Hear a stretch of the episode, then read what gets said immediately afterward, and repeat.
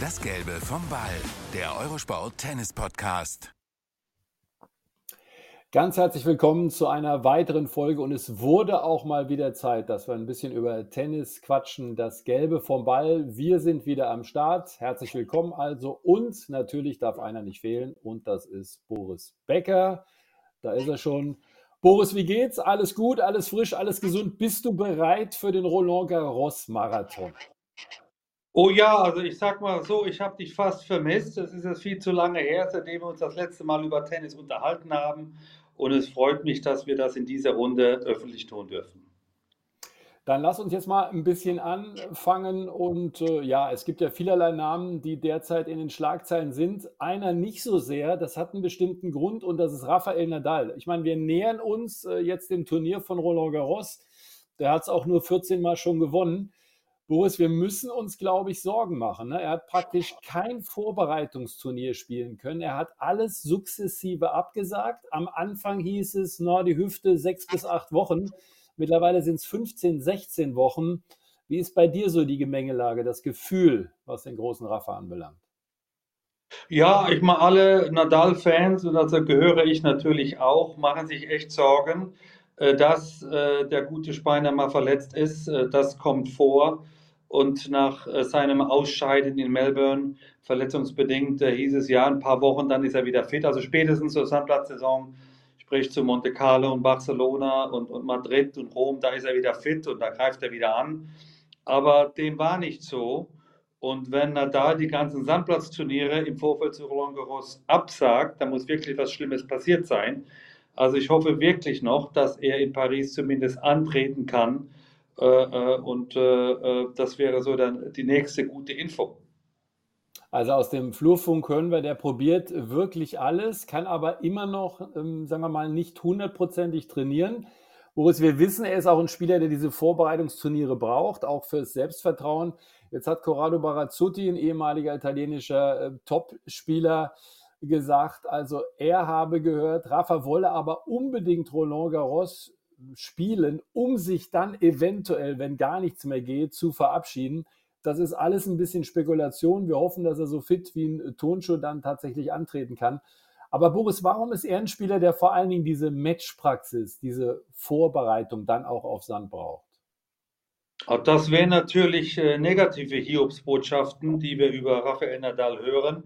Ich hoffe, der gute Corrado Barazzuti hat da nicht recht. Äh, ein Spieler muss immer selbst entscheiden dürfen, wann denn sein letztes Turnier ist. Und ich hoffe wirklich, dass es nicht Roland Garros dieses Jahr sein wird für für Rafa. Ähm, nein, also Rafa, wie jeder Topspieler, er braucht Matchpraxis. Du kannst im Training eben diese sogenannte Matchpraxis nicht erreichen. Du kannst fit werden, du kannst auch vier, fünf Stunden trainieren, aber die ganze Anspannung, das, das ganze Umgehen mit den Zuschauern, mit dem Schiedsrichter, äh, wie spielt man vier, fünf Matches in Folge, das kriegst du alles nur in dem Turniermodus mit. Und äh, äh das fehlt auch ihm. Und, und er ist ein ein, ein Besessener, er trainiert also stundenlang und, und um sich dann auf die Turniere vorzubereiten, aber nicht umsonst hat er äh, Paris, äh, angefangen Monte Carlo, weiß ich nicht, 12, 13 Mal gewonnen und die anderen Sandplatzturniere eben auch, weil es ihm immer so wichtig war, eben genügend Matches auf Sand zu haben, um dann hundertprozentig fit zu sein in Paris. Auch sein guter Kumpel und Freund äh, Roger Federer macht sich natürlich Sorgen, das ist klar. Das machen alle. Und wir wollen auch noch gar nicht über einen äh, eventuellen Abschied reden von ihm. Aber man merkt ja, die, die Einschläge kommen immer näher, die Löcher, ne, die Big Three, die das Ganze reißt. Was ist für dich, wofür steht Rafael Nadal ja, auf dem Tennisglobus, für dich persönlich? Ja, er ist ja kein äh, Sportheld, sondern ist eine, eine Ikone. Er hat äh, den Tennissport maßgeblich verändert. Äh, niemand hat jemals so Tennis gespielt wie Rafael Nadal, geschweige denn so erfolgreich und einfach seine unglaublich sportliche Einstellung, also bis heute. Er ist einer der fairsten Spieler der Welt, er ist einer der größten Kämpfer, die wir jemals gesehen haben. Und die Tatsache, dass er eben als sogenannter King of Clay, also als Sandplatzspezialist, auch Wimbledon zweimal gewonnen hat und, glaube ich, fünfmal die die US Open und auch die Australian Open, dass er also alle vier großen Turniere gewonnen hat, spricht eben für seine einzigartige Leistung über ja, 18, 19 Jahren. Und ich kann mich noch genau erinnern, als er ganz frisch auf die Szene kam und ja, dann mit diesen langen Haaren aus, aus Mallorca kommend, äh, Paris zum ersten Mal mit dieser doch sehr kraftaufreibenden äh, Spielweise. Das ja mit dieser Spielweise, die ist körperlich viel zu anstrengend. Das schafft er nie über die Dauer. Ja, wir hatten alle Unrecht. Äh, er hat uns des Besseren belehrt und er ist eine absolute Ikone des Sportes. Also natürlich hoffen wir alle, dass er dabei ist, Roland Garros. Eine der vielen offenen Fragen. Aber genauso spannend ist quasi die nächste Generation, Boris. Da haben wir einen jungen Kerl, der jetzt wieder mal, ich hätte fast äh, gesagt, so im Vorbeifliegen äh, Madrid gewonnen hat. Das war dann hinten raus doch und zwischendurch auch ein bisschen schwieriger. 20 Jahre geworden, Carlos Alcaraz. Wir dürfen nicht vergessen, der war auch drei Monate verletzt, Ende letzten Jahres und so weiter. Ähm, was ist das, was dich am meisten fasziniert an ihm? Also ich finde es unglaublich, diese Selbstverständlichkeit, aber ich finde, er hat auch sehr viele Variationen in seinem Spiel. Wie sieht es da bei dir aus? Erstmal die Tatsache, dass er jetzt im zweiten Jahr seiner Titelverteidigung genau das macht. Also es ist schwierig genug, zum ersten Mal in die Tennisszene zu kommen und die ersten Turniere zu gewinnen. Und in dem Fall auch letztes Jahr Madrid sein erstes Masters äh, und hat ja auch dann Miami letztes Jahr gewinnen können und eben bei die US Open sein erstes Grand Slam. Und dass er nach einer, ja, äh, verletzungsbedingten Winterpause, November, Dezember, Januar hat er nicht spielen können, dass er wieder zurückkommt und eigentlich äh, da anfängt, wo er den Tennissport verlassen hat, nämlich mit, mit absolut Weltklasse-Leistungen. Äh, das hat mich überrascht und das ist auch ein Zeichen, dass er, dass er da bleibt. Also ich glaube nicht, das ist eine, ein Spieler, der, der jetzt irgendwo äh, nicht mehr große Turniere gewinnen kann oder will, sondern ich glaube, für die nächsten zehn Jahre, wenn er gesund bleibt und motiviert, ist das immer ein Anwärter für einen Grand Slam-Sieg. Und du sprichst das an, seine Vielfältigkeit. Also man hatte ja immer so den Eindruck, wie bei den Spaniern, ja, die stehen drei Minuten hinter der Grundlinie und hoffen, dass der Gegner einen Fehler macht. Mm -mm. Carlos spielt ganz anders Tennis und ich glaube, das ist so, was mich am meisten beeindruckt, diese druckvolle Spielweise. Also wenn der die Vorhand voll Topspin durchhaut, da wächst kein Gras mehr hin. Und wer sich in die Rallye traut gegen ihn, der hat eh verloren. Ich meine, das haben wir früher über Djokovic und über Nadal gesagt, aber Alcaraz hat noch mehr Druck in den Schlägen, noch mehr Topspin und deswegen schreibt er neue Tennisgeschichte. Und hat zum Beispiel auch dann mal auch in engen Situationen, Boris, und ich finde, das ist das, was ihn auszeichnet, dann spielt er auch mal Surf and Volley dieser Reifeprozess, wie agiere ich nicht bei 40-0, sondern bei 30-40, ich finde, da hat er viele Statements gesetzt schon im Laufe der ja, wenigen Jahre auf der Tour. Ja, dass er eben nicht berechenbar wird. Das ist immer das Problem im Tennis, dass die Spieler sich auf deine Spielweise einstellen können. Und wenn du jetzt dich nicht verbesserst, dann rutschst du einfach ab und, und andere kommen. Und dass er sich eben auch mit Hilfe seines, seines wirklich hervorragenden Trainers äh, JC äh, Ferrero äh, deutlich weiterentwickelt und dass er eben den, den Mut hat, ans Netz zu gehen, auch mal ein Serve-Volley spielt, auch mal ein Rückhand-Slice, äh, dass er gerne Stops spielt, das wussten wir alle, aber dass er eben sein Spiel vielfältiger gestalten kann, das macht seine Stärke aus. Ich fand auch cool, wie er die spanische Atmosphäre aufgesaugt hat. Er hat jetzt 21 Matches in Folge auf spanischem Boden auf Sand äh, gewonnen. Wie fandest du eigentlich, weil wir haben Juan Carlos, du hast ihn angesprochen, einer, der es ja auch mal mit Sascha Zverev, zu dem wir gleich natürlich kommen, äh, versucht hat. Wie fandest du eigentlich dieses Coachen? Also die Regel war ja jetzt, dass wenn du auf der Seite der Box stehst, dass dann gecoacht werden darf zwischen den Ballwechseln du weißt selber, ich bin ein Freund davon. Ich fand es eigentlich äh, sehr cool, weil ich es auch angemessen fand. Wie, wie, hast du das so wahrgenommen? Also ich habe ein freudiges Ausrufezeichen gemacht, also mit der Überschrift Endlich äh, dürfen die Trainer mal ihrer Arbeit auch auf dem Platz nachgehen. Jeder, der sich im Tennissport auskennt, weiß eh, dass gecoacht wird, dann immer so ein bisschen unter der Hand oder so mit Körperzeichen so ein bisschen, aber jeder wird gecoacht, äh, weil er einfach dann auch besser Tennis spielt. Und wo gibt es eine Sportart, wo der Coach nicht auf dem Platz erlaubt ist? Das wäre vielleicht der nächste Schritt. Äh, Im Damenzirkus versuchen sie es ja teilweise, dass eben der Trainer nach dem ersten Satz mit dem mit der Spielerin auf dem Platz diskutieren darf. Ich finde das positiv, auch um die Positionierung der Trainer mal hervorzuheben, weil das ist ein wichtiger Baustein eines, eines Tennisspielers. Und ich finde es gut, dass das jetzt erlaubt ist, zumindest auf der gleichen Seite des Spielers. Und dann darf er in die Diskussion gehen, äh, weil äh, der Spieler profitiert, wir alle profitieren, weil der Tennissport dadurch besser wird. Und Carlos Alcaraz hat auch gesagt, das hat mir auch enorm viel geholfen, weil er genau das Richtige gesagt hat, mich mal beruhigt hat, dann mal gepusht hat. Also das kann schon auch viel bringen. Ja, die großen drei und dann waren ja noch auch ein paar andere exzellente Tennisspieler. Du hast schon gesagt, ich bin da auch komplett bei dir. Alcaraz ist alles andere als eine Eintagsfliege. Also das werden wir bestätigt sehen, wenn er verletzungsfrei bleibt. Das müssen wir sagen. Auch sein Spiel sehr kraftaufwendig. Wir haben ja, Boris, du erinnerst dich, äh, vor Pete Sampras gesagt, das ist nicht möglich, dass einer so auf Wimbledon gewinnt, dass einer 14 Grand Slam-Titel. Dann kamen die anderen mit diesen Wahnsinnsbilanzen, 20 und drüber Grand Slam-Titel. Glaubst du, dass Alcaraz, wenn alles so in der Entwicklung bleibt, tatsächlich wieder einer sein könnte? Ich will nicht sagen, der das bricht, diese Rekorde, aber der in diese Sphären wirklich einsteigen könnte? Also er hätte zumindest äh, das Talent dazu und auch, glaube ich, die Lust, äh, äh, Tennis zu spielen, aber es kann ja so viel schief gehen. Der kann sich verletzen, der kann, weiß ich, der kann die, die Lust und Laune am Sport verlieren in fünf Jahren, wenn er alles schon drei oder viermal gewonnen hat. Also es kann so viel passieren, bis man das Lied zu Ende gesungen hat. Insofern, also toi, toi, toi, ich wünsche ihm viel Glück.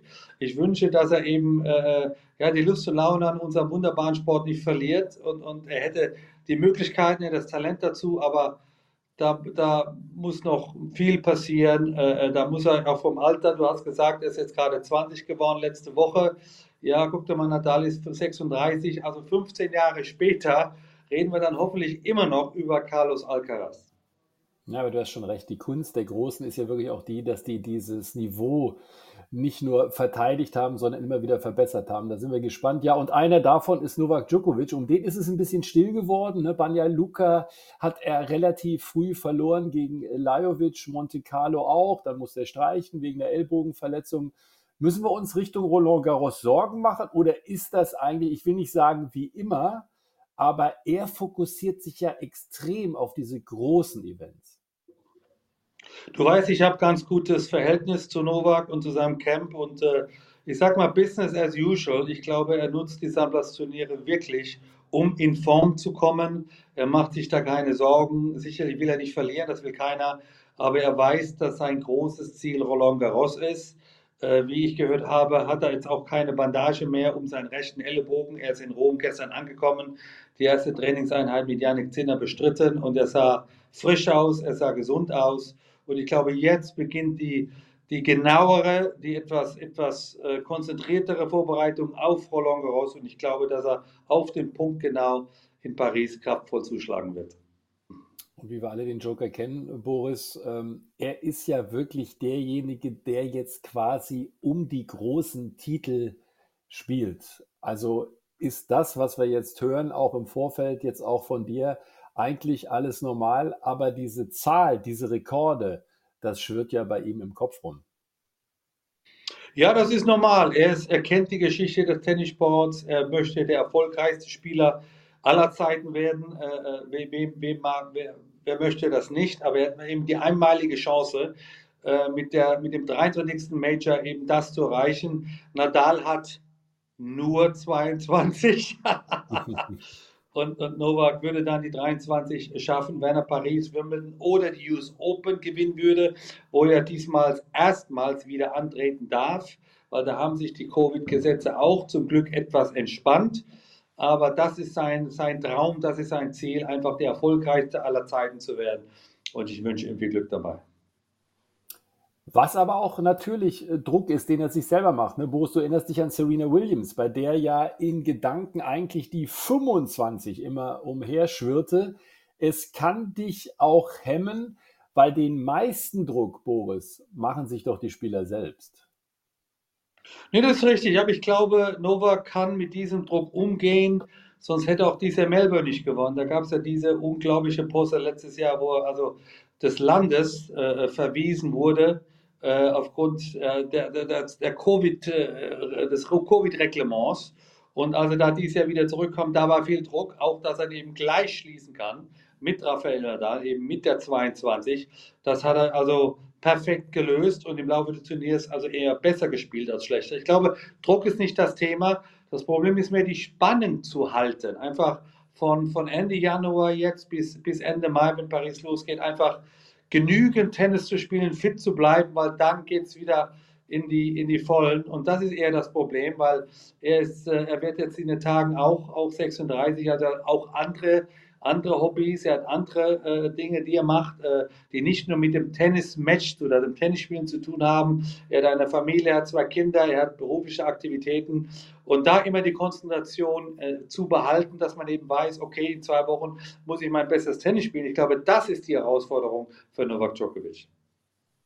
Ja, und wir freuen uns natürlich wie Bolle auf Roland Garros. Ich habe das Gefühl, es waren noch nicht, nie so viele Fragezeichen vor so einem Turnier. Also das kann extrem spannend werden.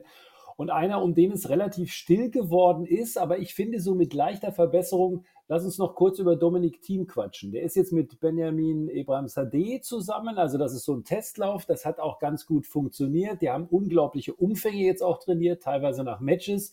Tsitsipas, Boris fällt uns ein, das Match, ne? Da war er echt auf Augenhöhe gegen Tsitsipas. Was glaubst du? Ich meine, wenn du die Erfahrung hast, du warst zweimal im Finale bei diesem Turnier, wo glaubst du, steht er? Er ist doch schon ein paar Schritte weiter als noch vor Monaten. Erstmal äh, freut es mich natürlich, dass unser österreichischer äh, Nachbar und, und ja, liebgewonnener Freund äh, wieder richtig gut Tennis spielt. Äh, jetzt ist es, glaube ich, ein abendfüllendes Thema, warum das so lange gedauert hat. Das lag an der Verletzung, das lag vielleicht auch an seiner seiner Betreuung von außen. Da lief nicht alles rum, aber das weiß er wohl am besten. Ich bin froh, dass er mit, mit Bennett zusammen ist. Er ist für mich ein absoluter Tennisexperte. Ich habe die beiden in Monte Carlo verfolgt, auch dann in München und nach Madrid. Und man sieht bei jedem Turnier eine Steigerung bei Dominik, dass er auch mehr Selbstvertrauen hat, dass er auch besser Tennis spielt. Und das Match gegen Tsitsipas was er dann 7-6 im dritten verloren hat, das hätte er fast gewinnen können. Tsitsipas, einer der besten Spieler aus seinem, also er kommt wieder an seine alte Form heran und ich hoffe, dass er eben in Paris auch da einige Matches gewinnt und einfach da weitermacht, wo er jetzt in Madrid aufgehört hat. No, der hat damit ja auch den Sprung geschafft ins Hauptfeld. Ne? Das war ja auch nicht so ohne Richtung Roland Garros. Da muss man auch ein bisschen äh, vorkalkulieren. Also das ist auch nicht so einfach. Intensität, du hast auch schon gesagt bei ihm, wenn man die Schläge beobachtet, vor Monaten, Boris, hatten wir das Gefühl, er traut sich auch bei dieser Vorne, es war ja diese Handgelenksverletzung, er traut sich nicht so richtig. Das ist anders. Also es zeigen auch Messungen jetzt vom Tempo seiner Schläge, es ist wieder da. Und sonst musst du ja im Prinzip auf dem Niveau gar nicht antreten. Ich glaube, das ist auch ein wichtiger Schritt, ne? dass er auch dieses Selbstbewusstsein hat und das Vertrauen, es funktioniert wieder, wenn ich ziehe. Ja, ich glaube, es ist ein wichtiger Punkt, auch die Frage, warum spiele ich denn noch? Spiele ich, äh, weil ich sonst nichts anderes äh, weiß zu tun oder spiele ich, weil ich vertraglich gebunden bin oder spiele ich, weil ich noch Turniere gewinnen kann? Ich glaube, dass das Letzte muss das Argument sein für Dominik Thiem, warum er weiter so hart trainiert und weiter Tennis spielt, weil er sich einfach noch einiges zutraut und er ist auch noch jung genug. Also der ist noch äh, nicht in einem Alter, wo er sich dann, sag mal, Gedanken machen muss, bin ich denn körperlich zu alt? Nee, das ist er. Aber das Handgelenk muss halten, die Physis muss halten und das sieht alles wieder deutlich besser aus als noch vor zwei Monaten. So, du hast schon gesagt, deutschsprachig, aber den internationalen Streifzug, den möchte ich nochmal mit einem abschließen, der faszinierend ist. Also Sir Andy Murray, ich weiß nicht, ob er jetzt die Krönung äh, mitverfolgt hat, aber den Titel, den er hat, vielleicht dann schon. Aber auf jeden Fall hat er wieder ein Challenger-Turnier gewonnen. Und das, nachdem er sein erstes Challenger-Turnier fast 18 Jahre zuvor gewann. Kannst du bitte mal beschreiben, was diesen Typ umtreibt? Das ist doch, ich meine, der kann doch nur noch deswegen spielen, weil er diesen Sport so liebt. Es kann doch keinen anderen Grund geben. Ich glaube, die, die Frage ist richtig gestellt. Äh, warum spielt er ein Challenger-Turnier nach Aix-en-Provence? Weil er einfach weiß, dass auch ein Andy Murray Matchpraxis braucht. Du kannst im Training wie ein Weltmeister agieren, ist eben dann nur ein Trainingsweltmeister. Du brauchst die Sieger auf dem Platz. Er hat das ja toll angefangen. Äh, äh, in Melbourne hat er diese Marathon-Matches äh, gewonnen und in Doha sogar das Finale erreicht. Und man dachte, okay, der ist fast wieder zur alten Form. Und dann kommt er auf seinen ungeliebten äh, roten Platz. Ich meine, ich weiß, wovon er spricht Und, und da tut sich natürlich alles schwierig, auch mit seiner Spielweise. Aber es ist eben sich nicht zu schade, ein Challenger-Turnier, äh, ähm, äh, eine, eine Wildcard zu fragen, dahin zu fahren, als er eben früh in Madrid raus ist. Und was macht der Junge? Der gewinnt das gegen Tommy Paul, der auch in den ersten 20 äh, der Welt ist, der junge Amerikaner. Also er macht alles, was man eigentlich einem Nachwuchsspieler raten sollte. Das macht Sir Andy, ehemalige Nummer 1, zweifach Wimbledon-Sieger und äh, geadelter Schotte macht er eben freiwillig, weil er weiß, äh, er braucht die Matches, er muss weiter im Matchmodus bleiben und also ein unglaubliches Vorbild für die junge Generation. Ja, Mutter Judy kam extra noch eingeflogen dann für, ich glaube, 3,80 Euro oder so. Also das war dann auch noch mal ganz schnell. Seit 2019 Antwerpen kein Turnier gewonnen. Rom, ich glaube 2016 letztes Sandplatzturnier. Du hast schon gesagt, er ist keiner, der jetzt den Sandplatz liebt. Aber ist das vielleicht auch das? Wir reden ja über, über die Big Three, aber ich glaube, wir müssen so Wawrinka, Murray und so auch in diesen erweiterten Kreis logischerweise hinzunehmen. Ist es diese, diese Fähigkeit vielleicht auch zu leiden? Ich meine, der, bei den größeren Turnieren fliegt er raus, dann spielt er ein Challenger-Turnier. Ähnliches hat Guga Kürten vor seinem ersten French Open-Titel gemacht und dadurch Selbstvertrauen bekommen. Können diese Spieler, die absolut auf Top-Niveau sind, du sagst immer wieder Vorbild auch für die Jugend, schaut euch was ab, können die mehr leiden und sich mehr noch zerreißen als andere vielleicht?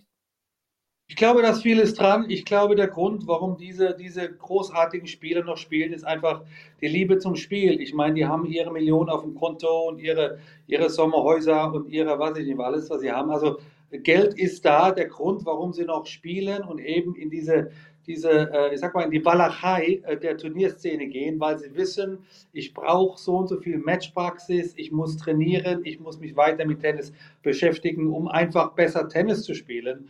Und das sehe ich bei den Jüngeren nicht immer. Da, da sehe ich viele Matches, äh, wo ich nicht genau weiß, warum spielen sie überhaupt. Also mir fehlt da Leidenschaft, mir, mir fehlt da auch Leidensfähigkeit.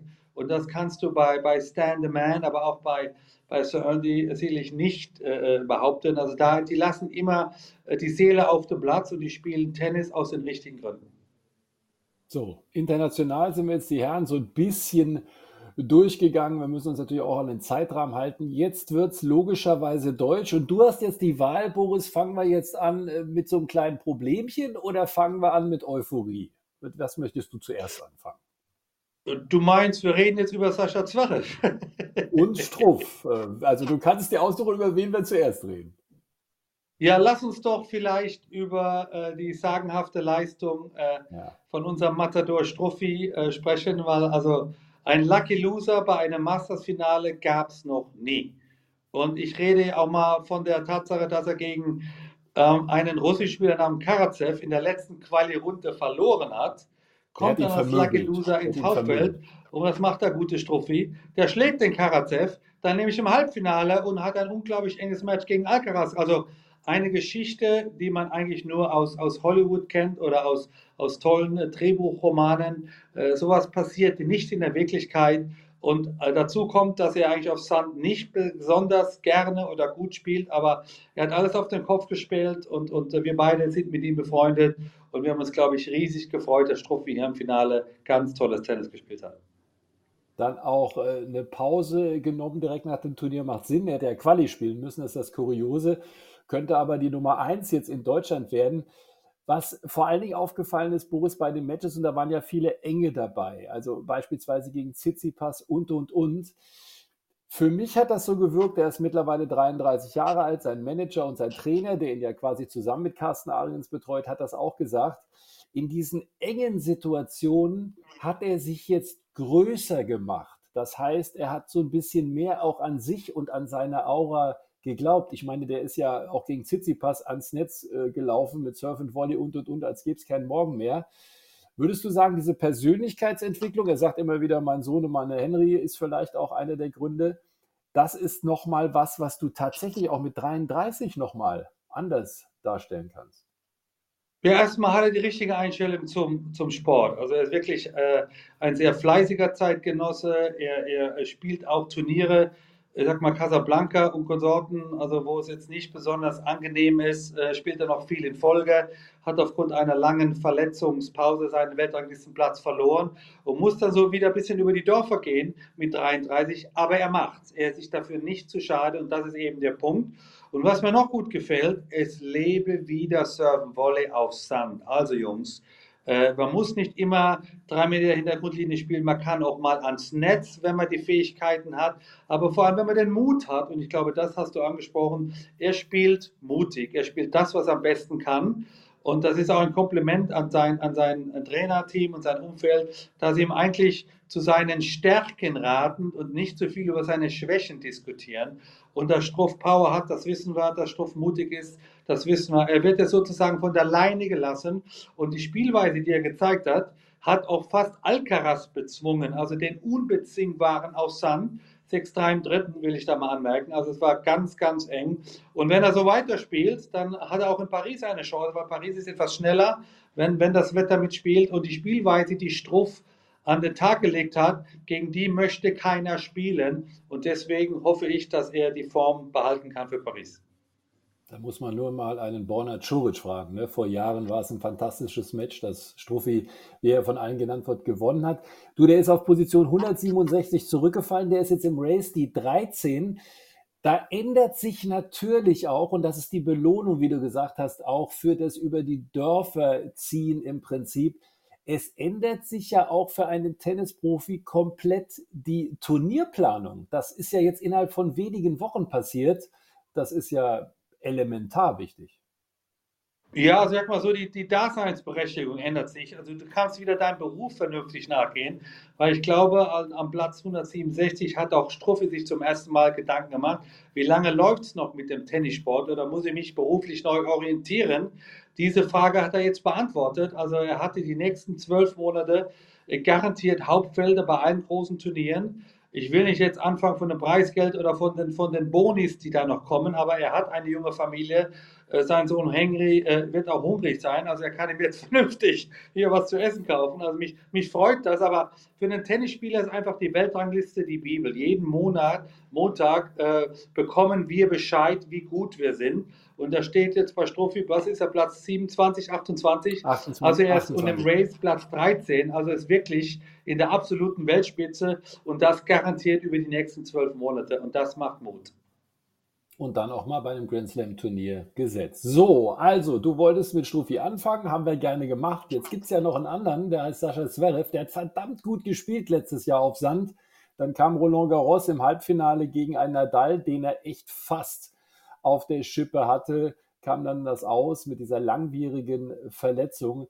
Man hat das Gefühl, wenn man ihm auch zuhört, er war natürlich nicht zufrieden mit den Leistungen, ist klar, dass er selber so ein wenig den Schlüssel sucht. Wo steht er für dich derzeit und was vor allen Dingen vermisst er derzeit?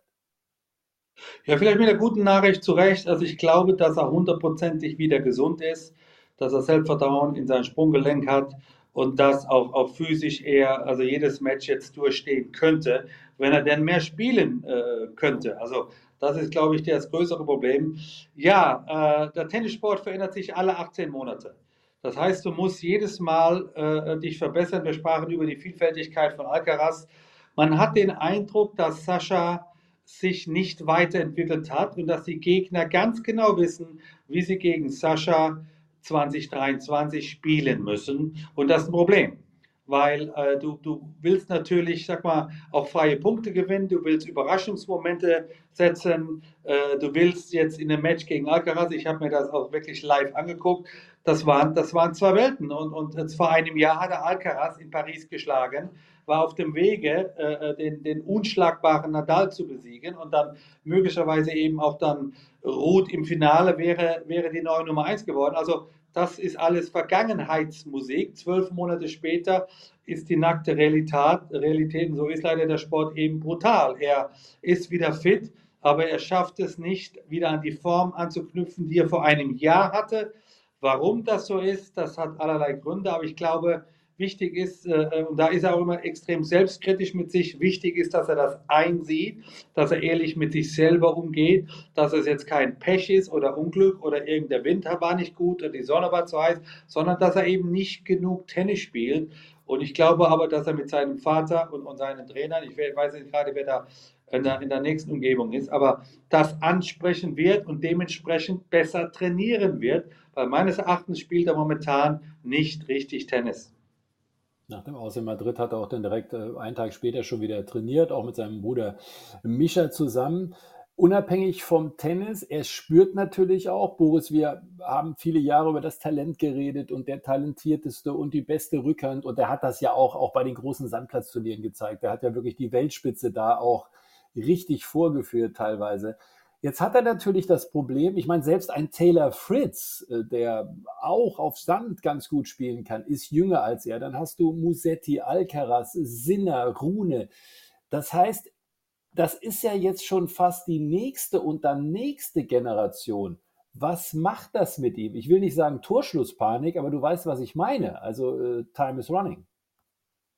Nein, und, und also der Blick geht jetzt nicht mehr an die großen drei Djokovic, Nadal und, und Federer gestern noch, sondern er muss jetzt in den Rückspiegel schauen und wird jetzt leider so ein bisschen überholt von den genannten. Und, und Alcaraz haben wir jetzt genügend gesprochen, aber ich will hier mal Sinner nennen, ich will Rune nennen, ich will einen Taylor Fritz nennen, aber ich will auch einen Sebastian Korda nennen, der sich in Melbourne zwar schwer verletzt hat, aber den ich auch auf der Liste habe ja. von diesen Top 5, die wirklich die nächste Generation sind und die jetzt in Zukunft auf die Grand Slam zu spielen. Und das ist immer das Problem. Man hat eine, ein Window, sagt man in Englisch, also ein, ein, eine Türöffnung ist auf und dann muss in dieser Zeit ja, die ersten Grand Slams gewinnen, weil die Konkurrenz schläft nicht. Das ist jetzt aus verschiedenen Gründen bei Sascha nicht passiert. Also muss er wirklich schauen, warum ist die neue Generation von den genannten Spielern so gut? Was machen die besser? Was machen die anders? Muss ich vielleicht auch da mein Spiel ändern, umpassen?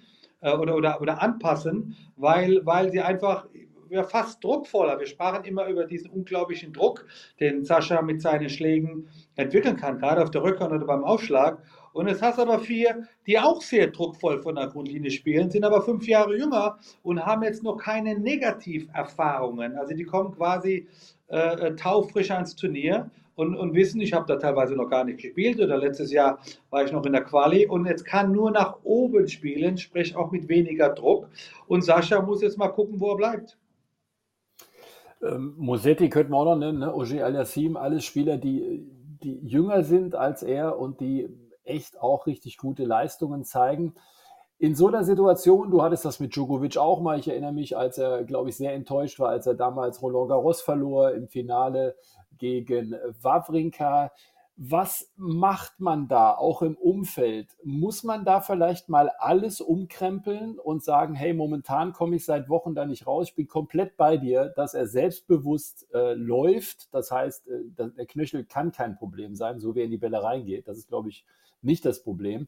Aber würdest du raten, dass man irgendwann wirklich jedes Steinchen mal ganz ehrlich sich selbst gegenüber auch umdreht und sagt, wo sind die Schrauben, weil bisher habe ich die Idee nicht. Das wäre so die logische Folgerung, äh, wenn man jetzt wirklich äh, von der Einstellung spricht, die stimmt. Disziplin, die stimmt. Die, die Moral, die stimmt. Der Turnierkalender stimmt. Die Physis stimmt. Also warum gewinne ich nicht mehr diese, diese Matches von letztem Jahr? Ja, weil sich vielleicht der Tennissport verändert hat und ich nicht mit. Und äh, äh, da muss er sich mit seinem Bruder Mischa, mit seinem, seinem Vater Alex, mit seiner Mutter wirklich mal offen auseinandersetzen und fragen, warum ist das so? Was müssen wir als Familienunternehmen ändern, damit hier die Lokomotive wieder äh, äh, äh also kraftvoll nach vorne fahren kann? Weil irgendwo es sind jetzt einige Stolpersteine und es ist jetzt nicht zufällig. Also es ist nicht mal eine schlechte Woche, sondern in Folge einfach diese, diese Matches, wo man merkt, ja, da fehlt noch ein bisschen an, an, an vielen Positionen. Was müssen wir ändern und was sind wir auch bereit dafür zu tun? Und diese Frage muss er sich stellen. Und so wie ich ihn kenne, macht er das auch. Äh, die wollen alle nur, dass natürlich äh, Sascha Junior, Junior gewinnt und dass er eben wieder, wieder äh, erfolgreich Tennis spielt und wieder dahin kommt, wo er letztes Jahr war. aber man muss verdammt ehrlich mit sich umgehen und mit seinem Umfeld umgehen und alles versuchen zu ändern oder, oder zu an, anzupassen, was möglicherweise ein, ein Fehler ist. Und die Bibel, das hast du schon äh, vor einigen Minuten gesagt, ist natürlich immer das Ranking. Das Problem an diesem Ranking ist, an dieser Weltrangliste, wenn du im letzten Jahr gut gespielt hast bei dem Turnier, dass du diese Punkte sozusagen verteidigen musst. Glaubst du, es spielt auch eine Rolle im Kopf eines Sascha Zverev, dass du irgendwann, wenn es schlecht läuft, wir wollen jetzt kein Horrorszenario äh, malen, aber du kannst theoretisch, äh, wenn du die Punkte nicht verteidigst, ich meine, mit Rom und Roland Garros kommen jetzt ein paar Pfund hin mit zwei Halbfinals und verlierst dann ruckzuck Punkte und bist nicht mehr unter den Top 40, Top 50. Glaubst du, es spielt eine Rolle oder ist er davor gefeit, dass ihn das zu sehr beschäftigt?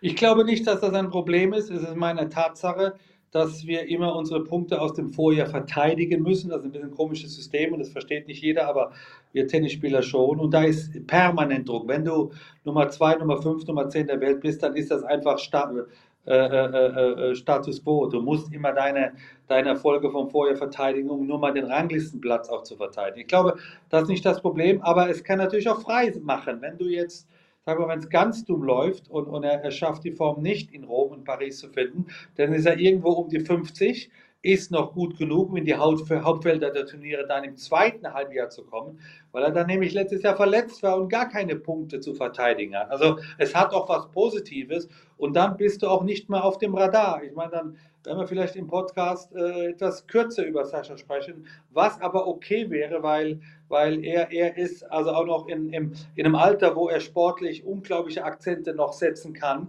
Er kann auch die großen Turniere gewinnen und vielleicht muss er sich da mal frei machen, dass er ja auch dieser, aus dieser Jagd rauskommt, aus diesem, aus diesem Tunnel von wegen, ja, ich muss jetzt das verteidigen, damit ich dann die Weltrangliste. Nee, erstmal vernünftig Tennis spielen, äh, wieder die großen Matches gewinnen und dann kommt der Ranglistenplatz von ganz alleine.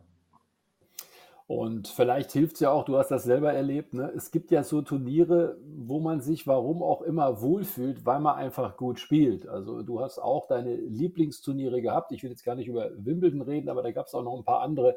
Das kann schon auch was ausmachen, ne? dass du mit einem anderen Selbstverständnis, auch wenn du gerade nicht die Ergebnisse hast, zu einem Turnier reist.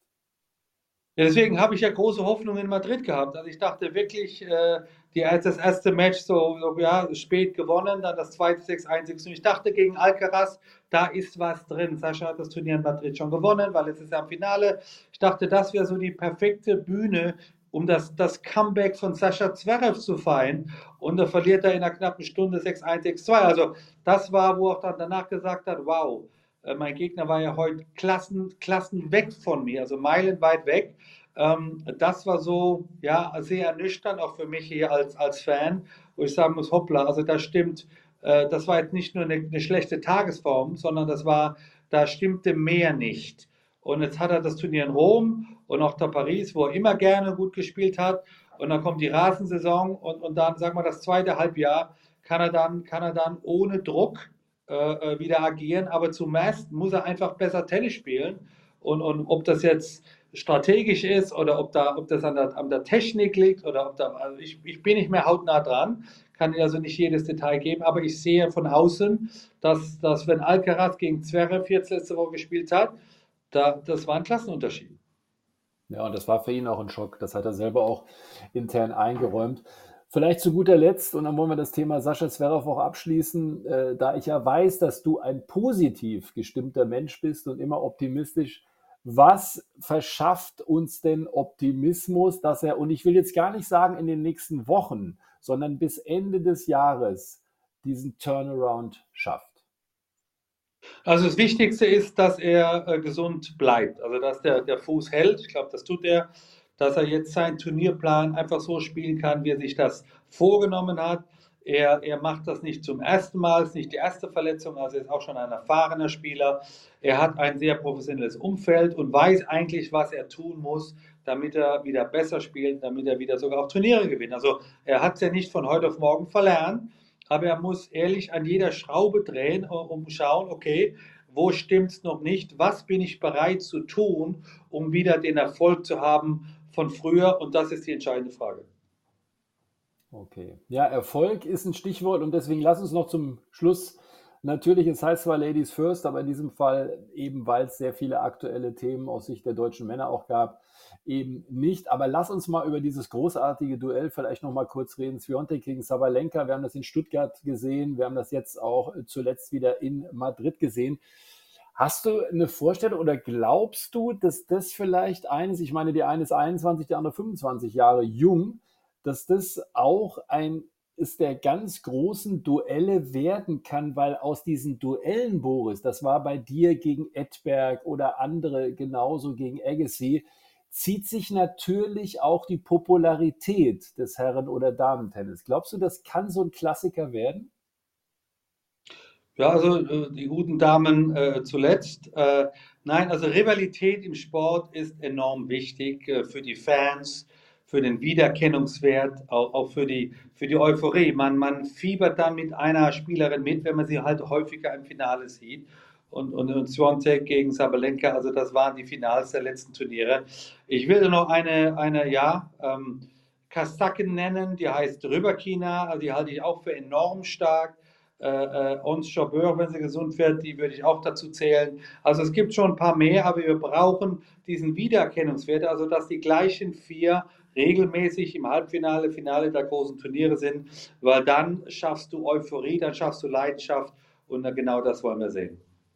Also genau diese Rivalitäten, die eben dann zu diesen Showdowns auch dann führen und da sind wir eigentlich guter Dinge. Nicht mehr guter Dinge ist eine gewisse Spielerin namens Anissimova. Das war auch ein Thema auf der Damentour. Die hat jetzt äh, gesagt, ich habe schon seit vielen Monaten Burnout. Ich bin momentan nicht in der Lage. Die war mal im Halbfinale Roland Garros. Sie ist 21 Jahre jung, US-Amerikanerin und hat gesagt, ich ziehe mich auch mal zurück. Das erinnert natürlich an Osaka. Das erinnert auch an Dominik Thiem, der mit diesem Thema auch sehr offen umgegangen ist, sagt, ich brauche einen Mentalcoach.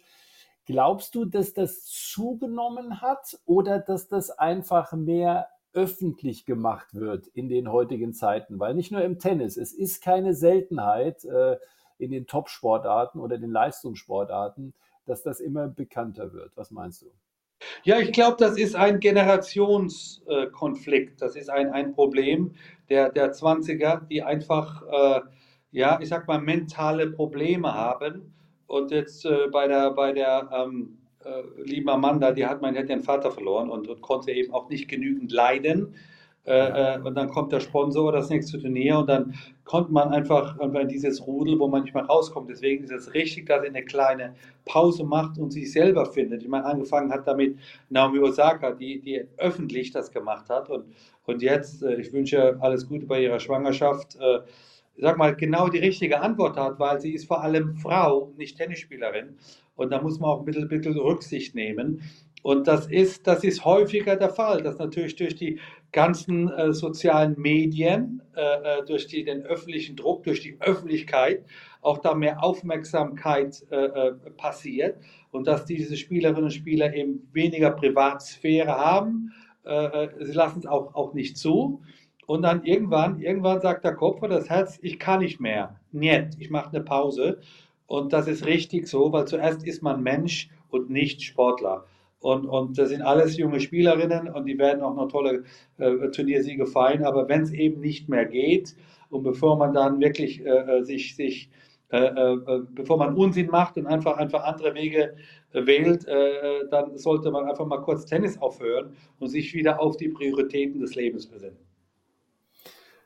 Zum Schluss würde ich aber gerne noch von dir eine Einschätzung haben, weil ich meine, du hast ja auch nun alles erlebt im Tennissport. Und ich glaube nach wie vor, dass eine deiner größten Leistungen, hoffentlich äh, stimmst du mit mir überein, die Titelverteidigung in Wimbledon war. Als du als junger Kerl Wimbledon gewonnen hattest und dann kommst du ein Jahr später und gewinnst das Ding nochmal, was never ever möglich war. Druckerwartungen in Deutschland war die Hölle los. Dich haben über 90 Prozent der Menschen im Querschnitt auf der Welt gekannt. Was waren denn so deine Parameter? Weil ich meine, auch da kann man ja irgendwann über Burnout oder ich kann nicht mehr. Ich meine, bei dir war auch nicht jeder Tag rosig, nehme ich an. Du hattest nicht jeden Tag Lust, äh, wieder auf die Tennisbühne zu gehen, zu trainieren. Was waren so deine Mittel, damit umzugehen und da dann auch durchzukommen durch diese Zeit? Nee, das ist eine, eine sehr legitime Frage, weil auch in den 80er und 90er Jahren gab es Druck und gab es äh, Verantwortung und gab es äh, Ziele, die man gerne erreichen würde, am besten jedes Jahr äh, aufs Neue. Äh, was ich äh, hatte, ich hatte ein Refugium, das hieß Elternhaus. Also ich konnte nach Leimen und mein Vater war all, vor allem mein Vater und nicht mein Manager, Trainer oder sonst wie. Und meine Mutter war erstmal meine Mutter und nicht meine, weiß ich nicht. Also war jetzt nicht beruflich aktiv bei mir. Und so konnte ich mich ent, äh, entspannen, erholen, meine Seele bauen lassen. Und dadurch hatte ich auch einen sehr guten Mentor namens John Tiriak, der auch mir immer Auszeiten gegeben hat, von wegen, du bist keine Maschine, erhol dich jetzt mal und so weiter, geh mal in die Berge oder, oder äh, geh mal wieder zu deinen alten Freunden.